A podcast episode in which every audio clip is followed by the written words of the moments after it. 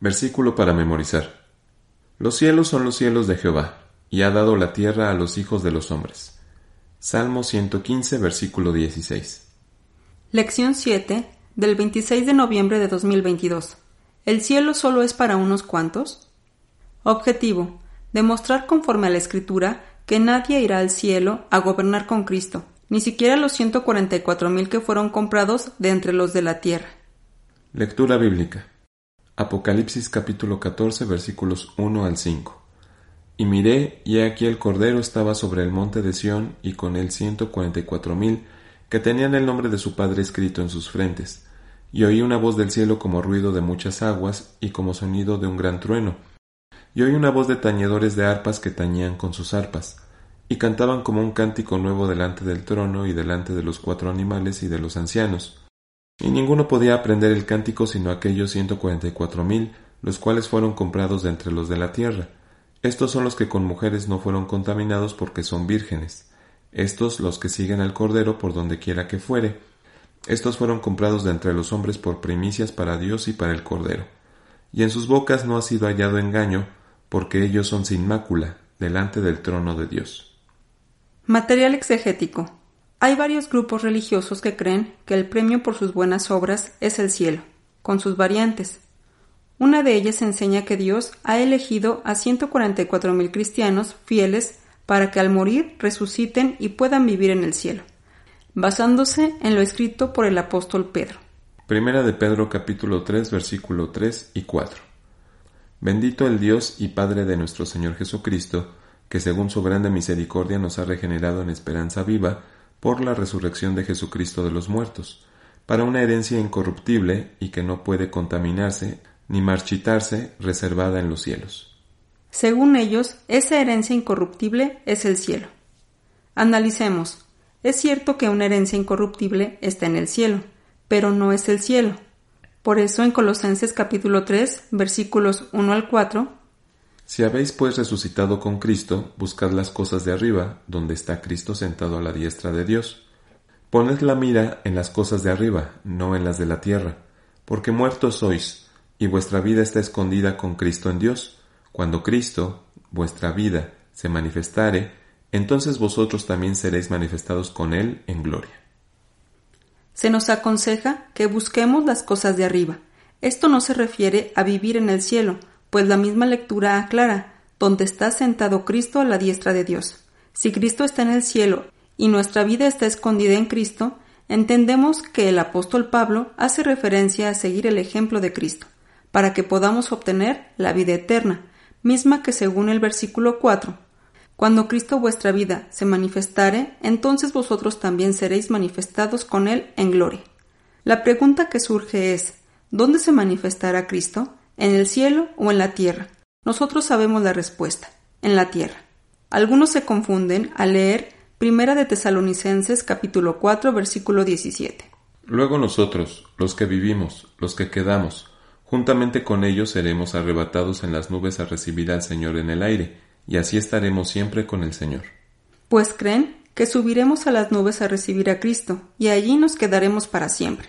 Sin embargo, al leer con cuidado, nos damos cuenta de que no permaneceremos allí eternamente, pues la palabra utilizada es así, un adverbio de modo, no de lugar, es decir, en la misma manera en que en ese momento estaremos con Cristo, de ese mismo modo será en adelante, pues ya no nos separaremos de su presencia. El versículo en cuestión no dice que allí, en la nube, estaremos siempre. En Zacarías capítulo 14, versículo 4, Y afirmaránse sus pies en aquel día sobre el monte de las olivas que está enfrente de Jerusalén, a la parte de oriente, y el monte de las olivas se partirá por medio de sí hacia el oriente y hacia el occidente, haciendo un muy grande valle y la mitad del monte se apartará hacia el norte y la otra mitad hacia el mediodía. Encontramos que tras pelear el Señor Jesús por el pueblo de Israel en la guerra del Armagedón, afirmarás en sus pies en aquel día sobre el monte de las olivas, que está frente a Jerusalén, en la tierra, no en el cielo. Y no solo Cristo estará aquí en la tierra, sino aún todos sus escogidos transformados, no solo los ciento cuarenta y cuatro mil.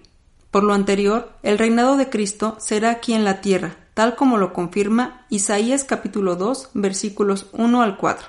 Lo que vio Isaías, hijo de Amós, tocante a Judá y a Jerusalén.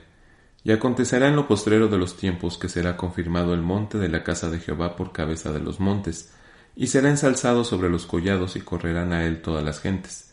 Y vendrán muchos pueblos y dirán, Venid y subamos al monte de Jehová, a la casa del Dios de Jacob, y nos enseñará en sus caminos y caminaremos por sus sendas, porque de Sión saldrá la ley y de Jerusalén la palabra de Jehová. Y juzgará entre las gentes y reprenderá a muchos pueblos, y volverán sus espadas en rejas de arado, y sus lanzas en hoces, no alzará espada gente contra gente, ni se ensayarán más para la guerra. Donde vemos que de Sión saldrá la ley y de Jerusalén la palabra de Dios. Según estos grupos, el monte Sión representa la posición elevada que Dios les ha dado tanto a Jesús como a los ciento cuatro mil, quienes reinarán con él en el cielo. Salmo 2, versículo 6. Yo empero he puesto mi rey sobre Sión, monte de mi santidad. En Hebreos capítulo 12, versículo 22, podemos leer: Mas os habéis llegado al monte de Sión y a la ciudad del Dios vivo, Jerusalén la celestial, y a la compañía de muchos millares de ángeles. Con este versículo pretenden encontrar el fundamento para afirmar que el monte de Sión y el lugar de los primogénitos está en el cielo. Sin embargo, el siguiente versículo nos aclara qué es lo que está en el cielo. Hebreos capítulo 12 versículo 23 y a la congregación de los primogénitos que están alistados en los cielos, y a Dios el juez de todos, y a los espíritus de los justos hechos perfectos. No solamente los 144.000 están alistados, es decir, escritos en el cielo, sino todos los que cumplan y mueran haciendo la voluntad de Dios. Lucas capítulo 10 versículo 20. Mas no os gocéis de esto, que los espíritus se os sujetan, antes gozaos de que vuestros nombres están escritos en los cielos. Filipenses capítulo 4 versículo 3. Asimismo te ruego también a ti, hermano compañero, ayuda a las que trabajaron juntamente conmigo en el Evangelio, con Clemente también y los demás mis colaboradores, cuyos nombres están en el libro de la vida. De manera que este no es un versículo que sustente su teoría. De manera que el Señor Jesús vendrá por segunda vez y establecerá su reino en la tierra, que es el lugar que Dios ha destinado para que el hombre habite. En el libro de Lucas capítulo 19 versículo 12 se habla de un hombre noble que partió a recibir un reino y volver. Daniel capítulo 7 versículos 13 y 14. Miraba yo en la visión de la noche y he aquí en las nubes del cielo como un hijo de hombre que venía y llegó hasta el anciano de grande edad e hiciéronle llegar delante de él y fuele dado señorío y gloria y reino y todos los pueblos, naciones y lenguas le sirvieron su señorío señorío eterno que no será transitorio y su reino que no se corromperá. Este hombre es el Señor Jesús, y fue al cielo a recibir el reino, y regresará a la tierra por segunda vez. El libro de Apocalipsis capítulo 22 versículo 7 Y aquí vengo presto, bienaventurado el que guarda las palabras de la profecía de este libro. Es claro y contundente, Él viene presto. Los versículos 12 y 20 lo confirman. Y he aquí yo vengo presto, y mi galardón conmigo, para recompensar a cada uno según fuere su obra.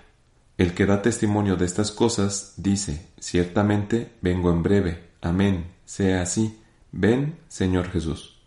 De manera que el Señor Jesús viene a establecer su reino en la tierra y no en el cielo. Todos seremos pagados de la misma forma. Mateo capítulo 20 versículos 1 al 16. Porque el reino de los cielos es semejante a un hombre padre de familia que salió por la mañana a ajustar obreros para su viña y habiéndose concertado con los obreros en un denario al día, los envió a su viña, y saliendo cerca de la hora de las tres, vio otros que estaban en la plaza ociosos, y les dijo, Id también vosotros a mi viña, y os daré lo que fuere justo. Y ellos fueron. Salió otra vez cerca de las horas sexta y nona, e hizo lo mismo. Y saliendo cerca de la hora undécima, halló otros que estaban ociosos, y díceles, ¿Por qué estáis aquí todo el día ociosos? Dícenle, porque nadie nos ha ajustado. Díceles, Id también vosotros a la viña, y recibiréis lo que fuere justo. Y cuando fue la tarde del día, el señor de la viña dijo a su mayordomo, Llama a los obreros y págales el jornal, comenzando desde los postreros hasta los primeros. Y viniendo los que habían ido cerca de la hora undécima, recibieron cada uno un denario. Y viniendo también los primeros pensaron que habían de recibir más, pero también ellos recibieron cada uno un denario, y tomándolo murmuraban contra el padre de la familia, diciendo Estos postreros solo han trabajado una hora, y los has hecho iguales a nosotros, que hemos llevado la carga y el calor del día. Y él respondiendo dijo a uno de ellos Amigo, no te hago agravio, ¿no te concertaste conmigo por un denario? Toma lo que es tuyo y vete, mas quiero dar a este postrero como a ti. ¿No me es lícito a mí hacer lo que quiero con lo mío? ¿O es malo tu ojo porque yo soy bueno? Así los primeros serán postreros y los postreros primeros, porque muchos son llamados, mas pocos escogidos.